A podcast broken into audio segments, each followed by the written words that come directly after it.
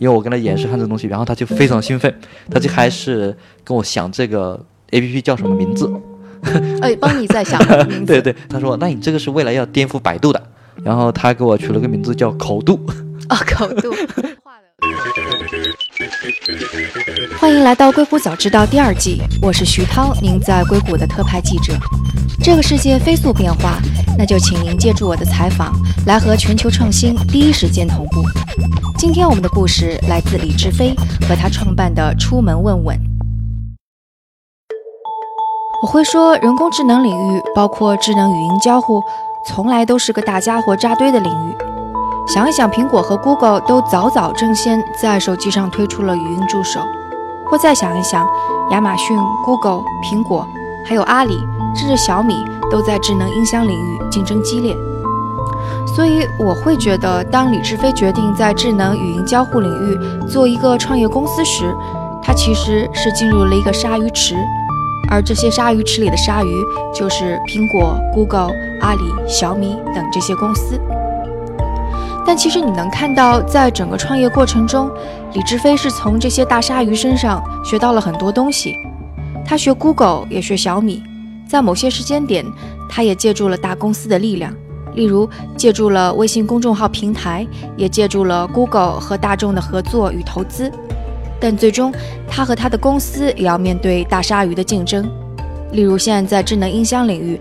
阿里和小米等公司显然都比出门问问有着更加雄厚的人力和财力。不过，我们就先回到他创业之前的那段经历。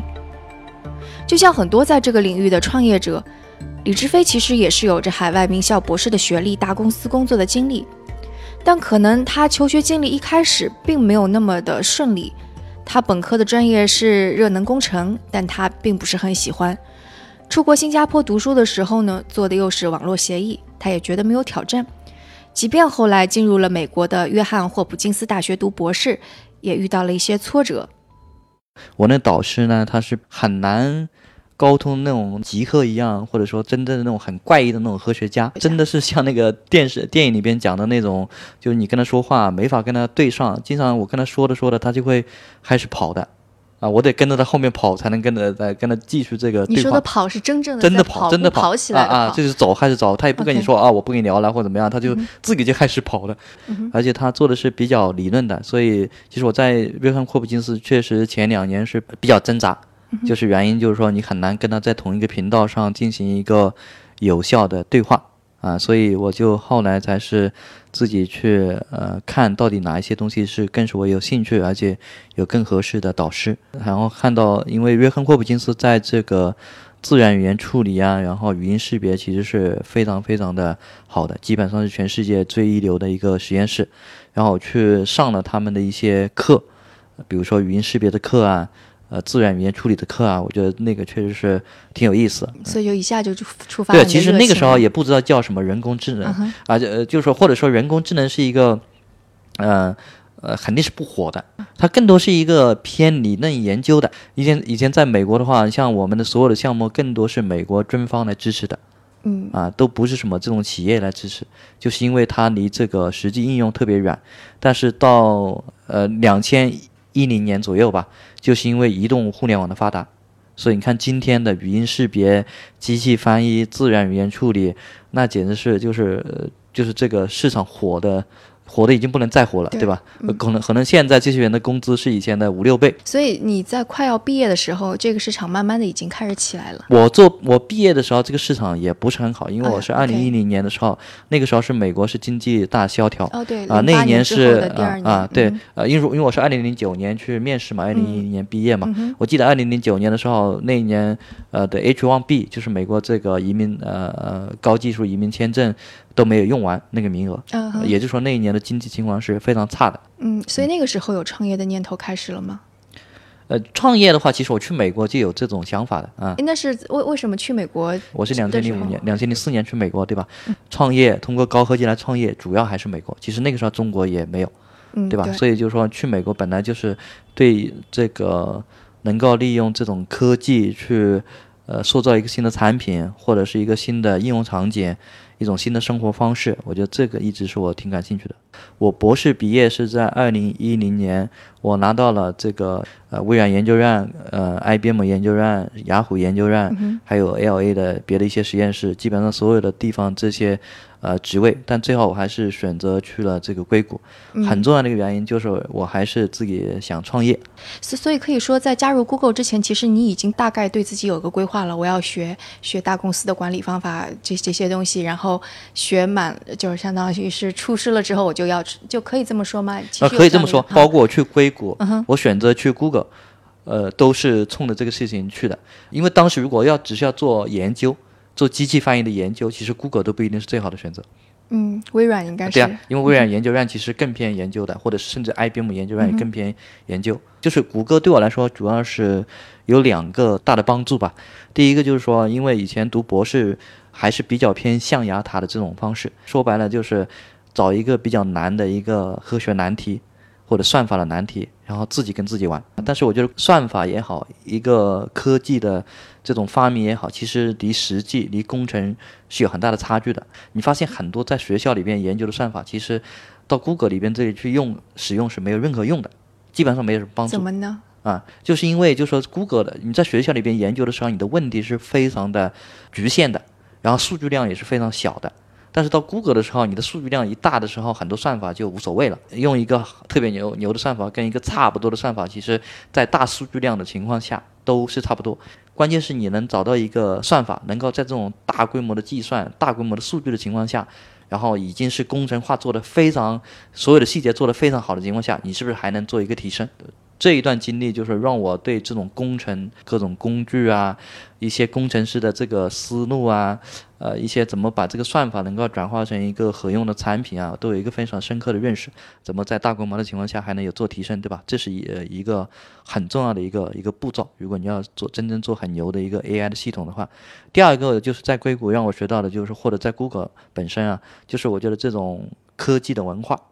就是其实我觉得科技真的是呃有文化的，对吧？就是说，比如说什么怎么样才才能够让这个工程师能够在没有那么明确的 KPI 的情况下，自己又很努力。但同时做出来的东西呢，真的是对公司也好，对社会也也好，有真正的影响力。我觉得这个是很不容易的。对，那那所以你什么时候觉得好像啊，我我该学的已经学到了，而且我必须得要出来创业了？就说在硅谷，其实很多工程师都在业余时间都做过呃自己的一些项目啊什么之类的，对吧？包括我其实也跟跟一些朋友业余时间做过一些。所谓的创业项目，其实那个我我自己后来觉得那个就是做的玩一玩，或者让你有感受一下创业的文化，一定是成不了。那是什么？那也是跟语音呃不是跟一个什么安全相关的。呃，很明显就是说，我觉得第一，兼职说要创业是不太可能的，是不可能成功的。第二呢，我觉得就是在硅谷呢，就是作为华人，我觉得还是会有一定的限制。嗯，对吧？所以呢，而且中国呢，确实我就是看到了整个这种移动时代肯定是会量很大，基本上确实会觉得未来每个人都会有一个手机，啊，因为我想做的事情就是想在这个移动互联网上做一个新的搜索引擎。对吧？嗯，而我觉得二零一二年呢，如果再不回来呢，我感觉都要没有机会了。有这样的，比方说一个时刻或者一天，没没有某一天或者某一天，就是其实很多东西都不是那么戏剧性的说，因为受到什么刺激啊，不会，更多是一个非常长远的一个规划。二零一二年的时候，Siri 出来了，对吧？Siri 基本上可以称为是一个。是是，差不多也就这个时候，我记得是二零一二年四月份还是几月份？嗯哼，Siri 的那个发布对你的这个创业想法会有一些什么样的影响吗？还是它是一个推力，还是其实我觉得是一个推力吧？就是你肯定可以看到，哎，在美国这有这么一个产品，大家知道这这是个什么东西。你在回来之前有把这个想法跟其他人去聊吗？聊啊，因为我我也想拉一些人一起一起来干这个事情嘛，对啊，肯定啊。大大家是什么反反馈？你的朋友？呃，因为我认识好多都是 PhD 嘛，对吧？首先，这些人他不一定有创业的想法。嗯。有个在二零一零年的时候是，呃，没有人有那么创业没那么火。二零一零年，对。而且能进 Google，那还是真的是历尽千辛万苦的，都是 对吧？就是首先不是每一个 PhD 都能进 Google 的，在二零一年的时候，对吧？有一个研究院就更不用说了，不明白为什么看这个事情嘛，对吧？就干什么要折腾呢？对呀，对呀，对呀。嗯。嗯，所以你就从来没有贪恋过大公司的稳定啊，而且你从来都是觉得自己要肯定是要做一番事情。哦，没有，对，就是我，我觉得我是天生不适合在这种大公司待的。哎，小的时候会有这样子的，已经有一些什么体现出来？不，我我可能更多还是比较有自己很强烈的一个主见吧。嗯，就是因为你有强烈，初中、高中就是这样，都这样的。对，因为你有自己很强烈的主见呢，肯定就是很难接受说上面跟你说啊，你干这个事情怎么怎么样，对吧？尤其在 Google 内部，我也是这样子。有例子就是跟你举个例子，我在 Google 做了一个呃，我最终真正做了上线的是 Google 的离线翻译系统。嗯哼，就是 Google 的，因为以前的翻译系统都是基于云端的，然后呢，我当时我就也是因为我对移动特别有兴趣。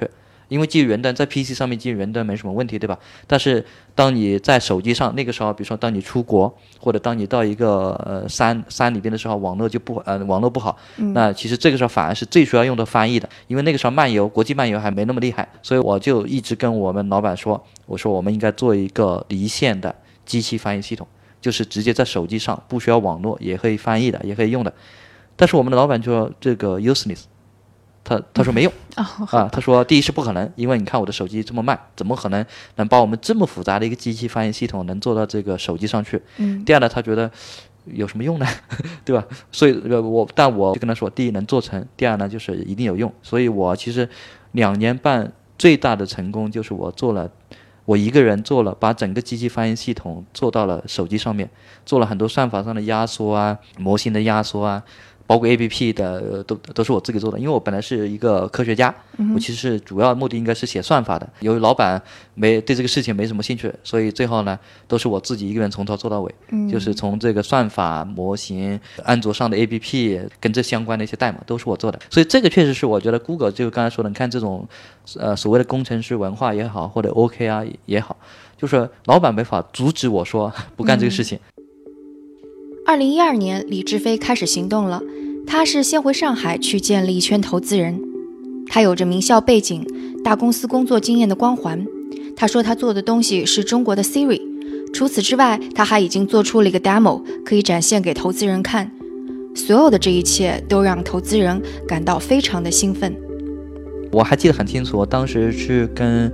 徐老师，徐小平老师去讲这个东西，然后正哥当时还在装修，然后呢，所以我就在上海，呃，在北呃，在北京，在北京，在北京，然后是建红山的这个办公室，嗯，然后我去讲这个呃东西，然后演示这个东西给徐老师看。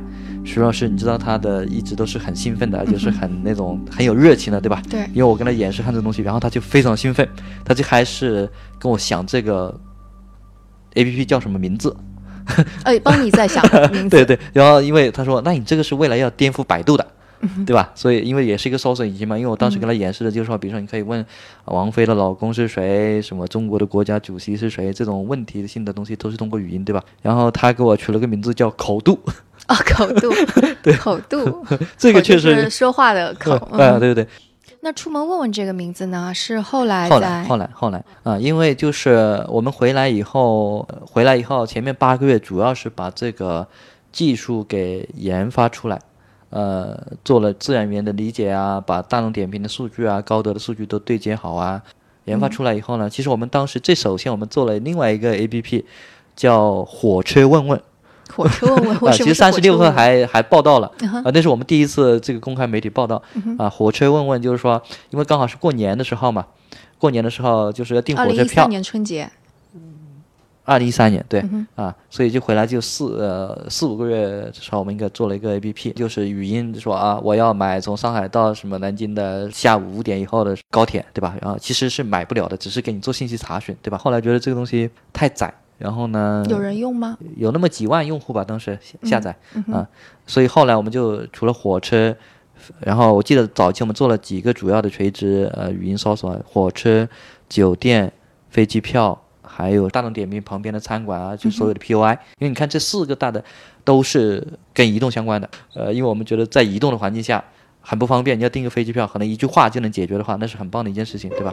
所以后来呢，那有一天我就想，那就叫这真的好像是，因因为当时一直在想到底叫什么名字，我也不知道是怎么想到，可能是做梦想到还是 whatever。然后第二天我早晨起来说，好，那我们就叫出门问问。啊，所以所以真的可能是做梦的时候，真的是有可能。但名字定的时候，其实当时你们还没有爆款出来呢。对，我记得是二零。一三年的下半呃夏天吧，我们。呃，当时微信的公众号特别火，呃对，所以说我们做了一个呃，我们把这个语音搜索已经放到微信里面去了。其实那阵子是是算火了一阵子的，其实那个时候就是在二零一三年的时候，很多人微用微信的时候都是用语音的，所以呢，当时我们觉得就是说在微信里边本身就是一个天然的语音的呃这个场景，然后第二呢就是说里边有海量的用户，对吧？所以然后呢，腾讯当时微信呢又要推广这个公众号，大家对公众号到底能干什么？是非常非常的期待的，包括三十六氪应该也都报道了，就是应该很快的积累了几十万的这个粉丝。媒体报道，然后腾讯要呃微信，然后又把我们作为什么十大官方推荐什么微信号，所以后面又有很多媒体报道，嗯。所以你当时就相当于是每天都会去看一下用户数的那种状况。那肯定啊，每一个语音都去听，然后就觉得好好激动嘛，说哎，看到数数据涨得比以前都要好。我觉得也没有那么，也不是激动不激动，而是更多有的时候反而有一些 frustration 吧。你看，我们做的是希望做成一个工具，帮你解决一个实际的问题，所以我们才做了一些，就是我们可以处理的问题是说，哦，帮我查一下附近人均三百块钱左右的川菜馆，嗯，或者是帮我查一下明天下午五点以后从上海去北京的南航的航班，处理都是非常复杂的问答。因为我们希望就是说，你看，只有这样的话，我的这个语音的效率才比你什么填表啊、呃用键盘触摸屏搞半天要好嘛，对吧？但真正你去看用户用的时候呢，完全是反过来的。我们发现就是说，这是我的一厢情愿，就用户进来就是你好吗？呃，或者说我你爱不爱我？呃，你今年几岁？你爸爸是谁？就是有很多问题都是这种。跟我刚才提到的说，我要帮你解决一个复杂问题，用一个复杂的很很牛的技术，对吧？所以这个是你会，我第一次感受到这种技术跟 to C 的这种需求的一个巨大的一个差距。我们没做好的，因为我们就我打心眼里边我就不想做这个事情。嗯，所以所以妥协了吗？就是说你几岁了，你爱不爱我这种问题？所以我们后来后面我们就是会去优化嘛。其实你真正去看这个后台去做统计分析，你发现前十个问题都是差不多的。嗯，说明人其实没那么 没有那么没有自己想象的那么复杂，因为你是其实有共性的，嗯，对吧？所以你们就为这有共性的这些问题就全都写了一个答案。对啊，所以我们当时甚至有一个指标，就是说我希望一个新用户上来前二十个问题，你的准确率一定要多高。如果你不去做这个产品，是不会去优化这种指标的。然后你在后台的时候还发现了张小龙，对，就是第几天发现的？上线之后？第几天我忘了，反正就是他，因为我觉得就是对他来说可能是。因为他很关心微信的这个公众号到底未来是一个什么样的应用，对吧？嗯，挺鼓舞的，是吗？对啊，就是我觉得他对这个事情还是很很很关注的，所以这个肯定对我们团队来说是很好的一个一个鼓舞嘛。那后来你们是怎么？因因为我知道后续你还去见了他，所以你们是怎么开始联系上的？其实我没有去见他，我的团队有人去见过他，所以这个都是。可能是因为说描述的方式啊，怎么没有表达清楚啊，对吧？嗯，对。所以为什么没有就没有决定去见一下他呢？因为感觉好像如果是能够跟腾讯有一些什么合作，对你们这样一个创业公司，其实其实对我来说，我我的性格从来都是我不想依赖于任何呃人或者平台，从来我也不奢望说在微信里边能做到多大。因为这个很很显然，这是人家的一个一个地盘，对吧？至少当时啊，所以为什么我们后来还是要做自己的 APP？但 APP 也没有做成功，对吧？其实对微信那个呢，我的我的定位是很简单的，呃，第一个层次是收集数据，对吧？因为那个时候语音数据也是很宝贵的。第二呢，就是说，呃，真的是对用户的需求有一个更一线的了解。而不是自己以前那种瞎掰掰的那种需求。嗯，就微信上线的那会儿，你们已经在开发应用程序了吗？还是在那之后才开发的？你说 A P P 是吧？对对对，A P P，A P P 之后是之后。对。然后那时候就是是因为看到了微信上面跟用户的互动，然后才去开发的吗？当时就是还是觉得就是说在微信里边太多的限制。OK。比如说呃速度很慢呐，呃跳转很不方便呐，因为你是受限于这个微信那个模板嘛，对吧？啊，所以其实你看，今天小程序解决的就是当年的那些问题。但但是就是回过头去说，嗯，在微信之前，你对自己的产品定位，它是一个应用程序还是一个什么样子的？对呀，A P P 啊。但但是我们首先也做过 A P P 嘛，我们做过火车问问啊什么。啊啊，对，但但那个那时候的就是拆开来的那种，而不是整合在一起的那种。嗯。但应用程序上线之后，好像对，可以说是非常糟糕。呃，无论是流程还是下载都非常糟糕。所以那个时候就是在开始思考，那下一步怎么办？这个语音交互到底还能够呃怎么搞？而且那个时候 Siri 的效果也不是很好都都闹的对也不是很好。对，所以你看，就是那个时候就是二零一四年上半年是很大的一个转折点。转折点就是，那我们就开始想到底在什么样的场景下语音交互是有用的。嗯，对吧？用户为什么要用这个东西？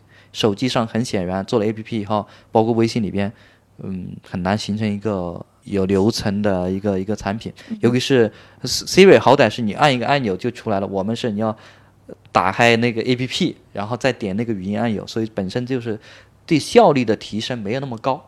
对吧？就是我本来语音就是一个效，在我当时理解就是一个效率的工具，但是我为了用你这个 A P P，我还得先解锁，然后在屏幕找到 A P P，打开 A P P，然后点里边的语音按钮，然后再说一句话，对吧？你看这前面就五六步，都都不是有效的，所以当时就开始想到底有什么样的东西是语音搜索有用嘛？所以那个时候看到第一个就是谷歌眼镜，因为刚好在二零一四年的上半年，谷歌 Glass 在中国上特别火。对对吧？所以我们就很快的又是，就是花了一个月还是多久，就是把这个语音搜索引擎搬到了谷歌眼镜上面去。就是这个就是我们的强项，就是你看我们呃做微信的公众号，做 APP，做这个谷歌 Glass 上面的那个云搜索引擎，就是只要后端是通的，你把它搬到这种不同的媒介上比较快。其实那个时候又火了一把，就是谷歌眼镜那时候还是一个开发给开发者的版本。对，所以因为我自己对这个东西比较感兴趣嘛，真的是中国大概两千多副眼镜，我通过我的手段卖出去的估计不下五六百台吧。你说你的手段是？就是就是很多人找我，因为我我找美国的朋友买了带回来，然后然后就是帮人家买嘛，啊对吧？然后我们自己也买了几十副啊，所以就是在二零一四年上半年的时候，我们呃呃。从一个创业公司来叫说，从 PR 角度来说又火了一把，就是包括那个长城会的 Jimmy 大会，我们是在一个花了很少很少的钱在走廊上一个摊子，但是我们有一个特色就是你可以来体验 Google Glass，然后体验我们的语音交互，我们是基本上是两天完全是排满的，所有人都是要都要排队的啊，所以就是包括媒体啊，包括很多呃这个用户啊，就是很多都是从那个时候也知道触摸问问，因为我们是第一个。做了一个语音搜索引擎，就是 OK Google，我想看什么图片啊，什么旁边有什么好吃的呀，我想听什么音乐啊。因为因为谷歌的眼镜在中国其实是没法用的，因为它的语音搜索不能在中国用嘛。啊，所以那个时候就是给我们的启发，就是我刚才说的语音交互要有用，就是你这个设备本身真的是需要语音交互。我们当时看到的数据就是，只要这个人用户把设备打开了，百分之八十的几率都会用语音。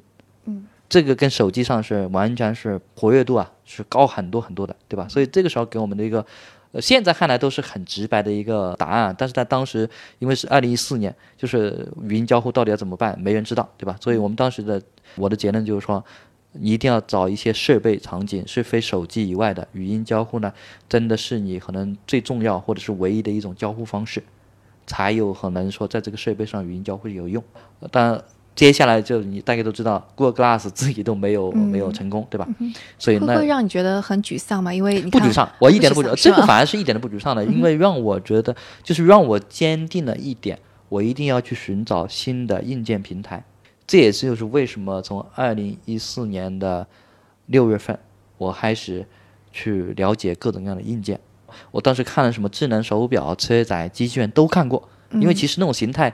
都有，只不过就是后来我，后来就是我们选择了智能手表这个场景呢，就觉得第一，语音交互应该是一个一个比较重要的一种交互方式，它肯定比手机重要。第二呢，这个智能手表这个品类呢，相对什么机器人啊、车载啊，很显然在那个时候会更有量，因为谷歌 Glass 给我们另外一个启发就是说，这个硬件本身得有量，它得活得下来。否则的话，你在上面搞个语音搜索是没有任何意义的，对吧？对。当时呃，Apple 也发布了那个那个智能手表，对，这秋季的时候宣布的还是对。所以，但我是在六月份我就开始琢磨这这这些东西，对吧？所以你看，最后选择了智能手表呢，首先确实也的想法就是说，能不能够到深圳去找一堆智能手表，因为那个时候其实也有很多人开始做智能手表，对对对，挺火的啊。去去深圳看，对吧？但最后你发现深圳的公司绝大部分情况下它是。做不了创新的，就是做做的智能手表都是把手机的那个平台给搬过来，连界面都是一样的，安卓的那个那个那个界面。你想在手机那个屏幕那么小的地方，你还输个密码？我记得很清楚，当时我看到有些产品，因为它就是手机的系统，只是把它搬到这个智能手表上，然后硬件呢特别大，然后软件就是完全是安卓，就是那个手机系统，基本上不能用的。所以呢，后来就放弃了用别人的东西，对吧？然后就自己下定决心说，我自己去做硬件本身。但软件和硬件还蛮不一样的，会觉得隔行如隔山，然后有点发怵吗？对我来说，反而是一个挺兴奋的事情，因为可能就是工程师吧。以前我做的都是纯软件、纯算法，对我来说，这种实际的东西啊，是更吸引人的。所以你自己去拆了好几块表，这种对，就是手表啊，包括什么手机啊，包括去。呃，去学习啊，对吧？因为这本身其实做硬件，你得听得懂那些东西，你得很快的能学会这些东西，对吧？那要怎么很快的学会这些东西呢？我觉得就很简单嘛，一个是上网上去搜一些材料，第二就是面试人嘛。最好的方式就是我先把一个手机拆了，我先看这里边有什么，我就问说，那这个东西是干嘛的？这个东西干嘛的？那一般做，当你做这个事情要考虑什么样的因素，对吧？所以，然后当时我们就开始招硬件的人，二零一四年。下半年的时候，然后当时刚好诺基亚在北京裁员，所以呢，我们就去，我就去跟很多诺基亚的这个人去聊天，对吧？基本上都是边学习边拿着上上拿着上一个面试学习的知识去问下一个人，呃，所以这个其实是挺有意思的一个过程啊。第一次听到这个东西，然后听完了以后，下下一个人呢，呃，那我就大概可以问问他说，你是干嘛的，对吧？他说他是做电子结构的，那我哦。就就明白了。首先，如果第一次人家跟我讲的话都不明白了，对吧？所以其实这这还是一个挺有意思的一个学习过程。那难道不怕被别人看出来其实你不懂？我觉得还好，就是我觉得首先就是我对工程技术的这种东西还是很有信心的。就是我我我觉得再不懂呢，我也可以通过一个小时，我能够找一个人，我可以打破砂锅问到底。我真的是可以通过一个小时，呃，当然首先自己建立一些基本的概念，对吧？通过一个小时呢，你可能基本上就可以把整个东西，呃，至少跟别人聊天也可以做半个专家吧。啊，这个可能也是我过去的所有的经历。你看，就是说，都是这种自学。我我不太喜欢别人来教我或者怎么样，对哪个东西感兴趣，我就自己快速的去学习。然后还学了小米。坦白讲，当时小米的这种米 UI 从软到硬的这种套路。对吧？我们呢，其实也是类似的一个过程，因为我们首先，因为做硬件需要时间的。比如说，你从二零一四年六月份，呃，开始想十月份开始规划，你不到我们二零二零一五年六月三号才发布，所以中间是有十个月的时间，对吧？所以我们做的事情就是说，那你十个月，我公司还有好多工程师呢，好多人呢，那总不能就等这个硬件出来吧，对吧？然后 A P P 又又很难做嘛，所以就是我们首先就是做了那个在摩托三六零上面做了整套的语音交互的引擎。哦，again，这个我们还做了整个 ROM，就叫 Tickwell，呃，手表上的操作系统。因为当时摩托三六零都是水货，都是用的美国的 Google 的系统，但是 Google 那个系统语音呐，什么各种东西都用不了在中国，所以我们相当于是做了一个 ROM，ROM 里边除了有这种 UI 交互连接以外，最重要的就是我们自己的触摸问的语音搜索引擎，呃，这个也要做一些事情，就是因为它的界面不一样，对吧？包括整个通讯方式会不一样，做了这个呢，很多摩托三六零的用户是把它的 Google 的系统刷成出门问的系统，对吧？其实通过这个，我们积累了早期的很多这种硬件的粉丝。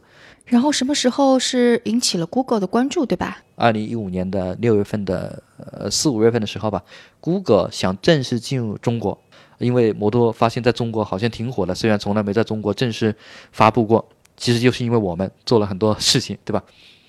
而 Google 要进中国呢，第一个问题就是说语音搜索怎么办？因为语音搜索是这个智能手表里边很重要的一个 service，对吧？然后就就找到了我们，因为我们是它能看得清楚。如果用我们的话，整套语音的引擎技术全部都有了，UI 界面包括用户主要怎么用都有了，对吧？比如说你用。什么别的一些技术型公司，可能语音一家，NLP 一家，界面的适配一家。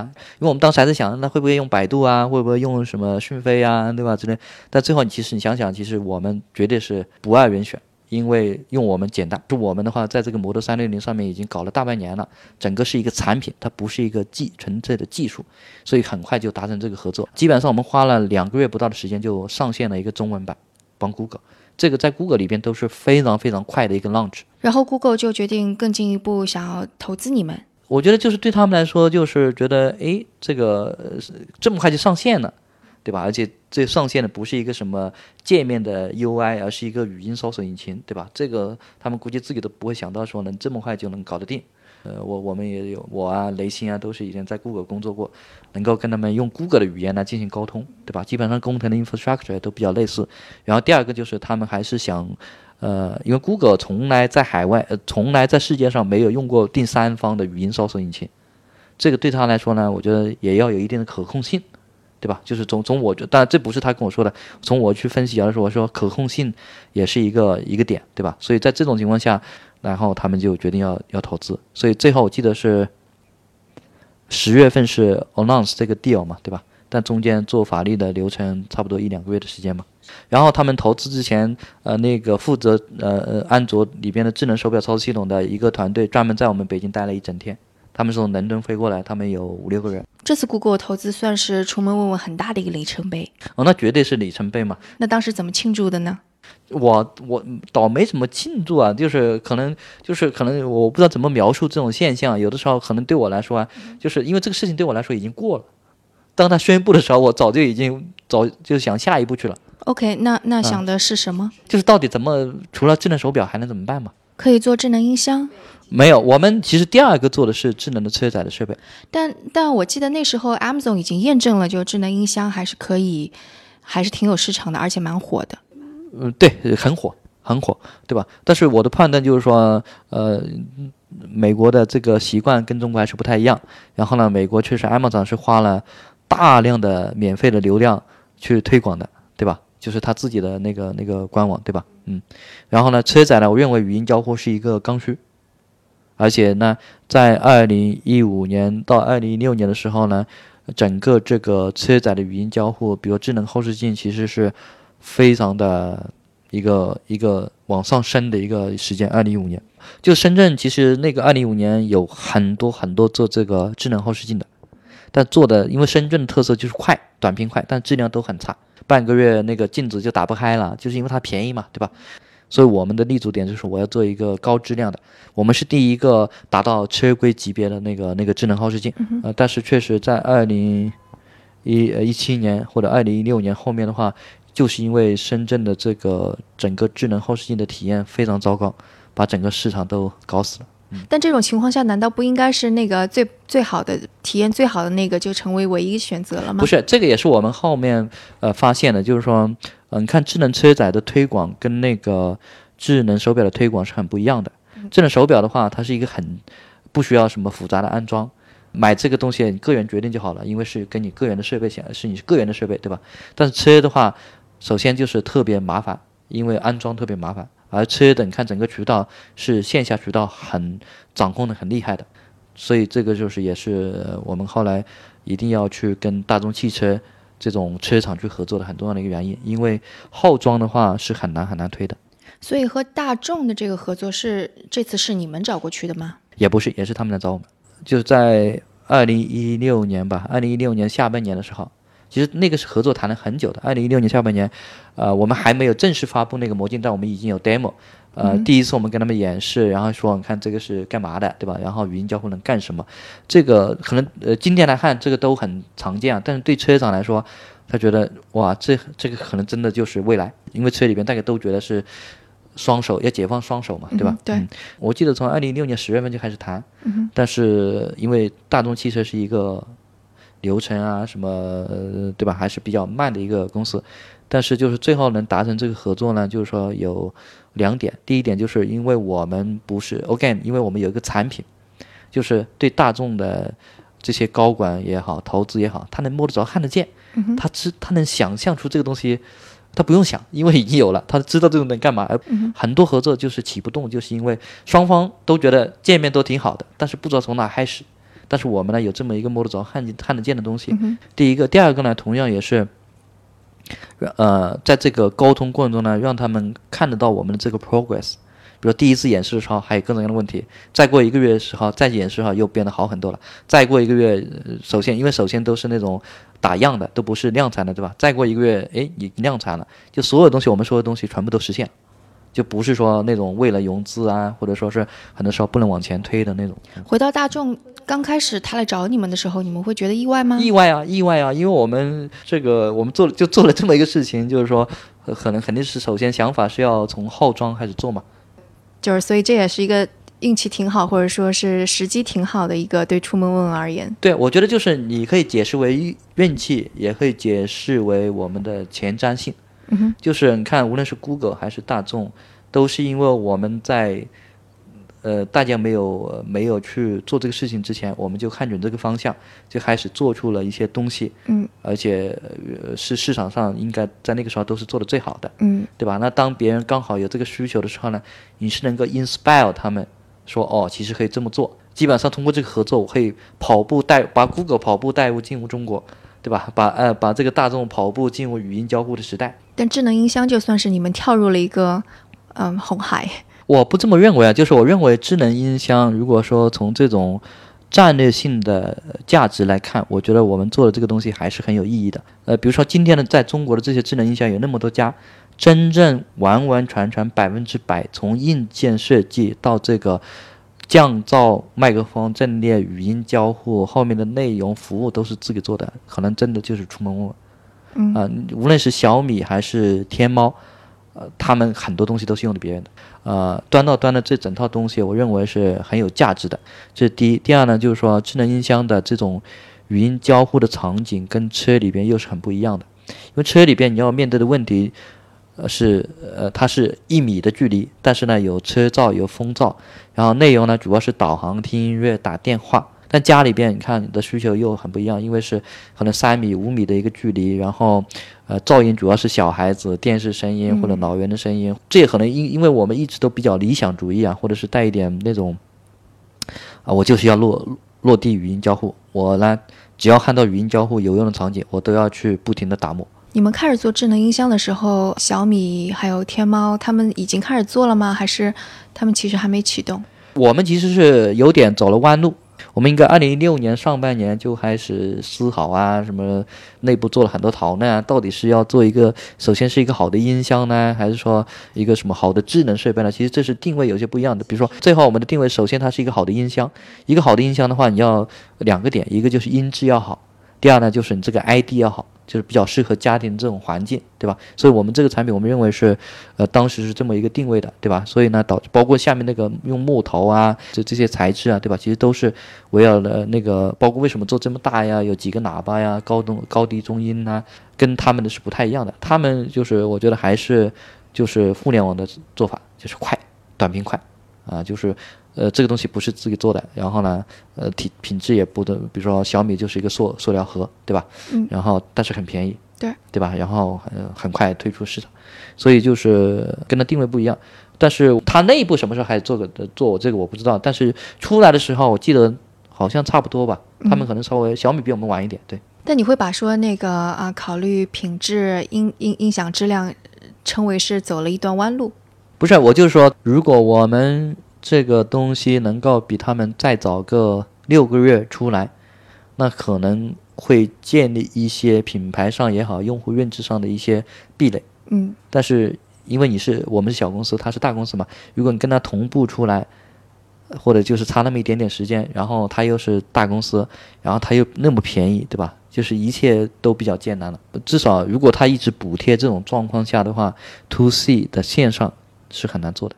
最近你们可能还有一个新的业务，就是 To B，然后这个跟零售还是蛮不一样的，所以你们这个是怎么想的呢？对，就是你看，触摸问在以前从来一直强调我们是 To C 的，To C 的，对吧？对。就所有的地方，所有的公开演讲也好，包括我们自己的业务，我们整个团队的架构都是这种 To C 的这种逻辑，对吧？但是确实，其实你今天去宏观的去看一下 AI 的商业化，有三种方式：To C、To B、To G。对吧？To government，啊，to government，政府。如果你去做一个宏观的统计，在中国，可能你会发现百分之八十的营收都是来自于 to G，对吧？to G 就是什么公检法呀，什么医院呐，教育啊，呃，运营商啊，对吧？还有智慧城市啊，对吧？所以就是这个是，呃，我以前一直特别抗拒抗拒这个事情，嗯哼，就是我觉得我要做个牛逼的科技公司，我一定要。做一个是消费者用脚投票的，就是不依赖任何平台，不一定更不能说依靠什么政府补贴啊或者扶持啊，对吧？但是我们觉得就是说，呃，这个大的趋势是百分之八九十都是靠这个突整个宏观啊，是靠靠政府的项目，对吧？所以这个时候呢，我们觉得为了这个公司的这整个 AI 的应用的场景角度出发，在我们人员能力。能够做到的情况下，不影响我们 to C 的业务的情况下，那我们为什么不去利用我们已有的 to C 积累的这些很多技术去做一些企业的服务呢？会有就不同意这种策略的吗？因为可能有人会说，作为创业者，你得要 focus。嗯，呃，所有的 focus 是你要去量化的去看这个东西。你有五个人，你有十个人，你有百个人，有五百个人。呃，这个每一个 focus 是不一样的，对吧？当你五百个人，你做的事情肯定是两百个人的两两两倍或者三倍，对吧？那你不能说五百人的时候就不 focus。第二个，如果你去看我们，我也可以说我是无比无比的 focus。为什么呢？我从二零一二年开始做语音交互，今天我还是在做语音交互。我一直一直都在找的是说语音交互到底能在哪个地方能能够落地。现在出门问问有多少人了？我们总共有六百多号人，都在北京。大部分都在北京，大部分在北京。哎，你你你你会把自己定义为是比较狼性的，还是觉得自己是比较温和派的创始人？我肯定不是温和派。你肯定不是温和派，但是不是狼性？呃，是不是狼性的话，我觉得取决于你跟谁比，对吧？跟很多 O to O 的这些狼性是没肯定没法比的。但是在技术型公司里边，我觉得是非常狼性的。就是对技术的要求是非常严格的。不，这在技术型创业者这个类别里边，OK，属于狼性的。嗯哼。好，那今天的节目就到这里。如果有什么想法或者评论，请给我们留言，或者在读者群中进行讨论。加入读者群的方法是添加克星电台的微信号，由克星电台小助手拉您入群。微信号是克星电台的拼音全拼，K E X I N G D I A N T A I。如果觉得节目对您有启发，也请转发给您一到两位朋友们，让他们也听到这档节目。或者在您所使用的音频平台上给我们点赞打星，这都能够帮助更多用户收听到我们。另外，我们也已经建立了 Telegram 的用户群，所以您也可以给克星电台小助手发消息，要求他拉您入 Telegram 的群。那我们下次节目再见。